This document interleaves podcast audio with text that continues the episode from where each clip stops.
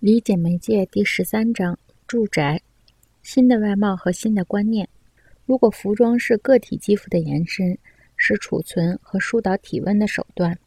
那么住宅就是家庭或群体为此目的而集体采用的手段。作为居所的住宅是人体温度控制机制的延伸，即集体的肌肤或衣服。城市则是适应庞大群体需要的人体器官的进一步延伸。许多读者熟知乔伊斯如何组织小说《尤利西斯》，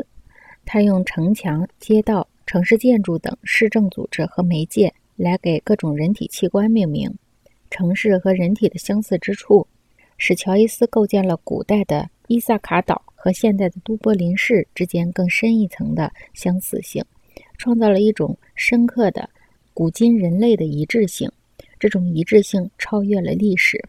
波德莱尔原想给诗集《恶之花》取名为“肢体”，因为他心中的城市是人体器官的延伸。他认为，为了放大或增加人体官能的力量，我们放任自己，我们自我异化，这是邪恶的花朵或赘生物。对他来说，城市作为形色追求的放大器，具有整体、有机和心理的统一性。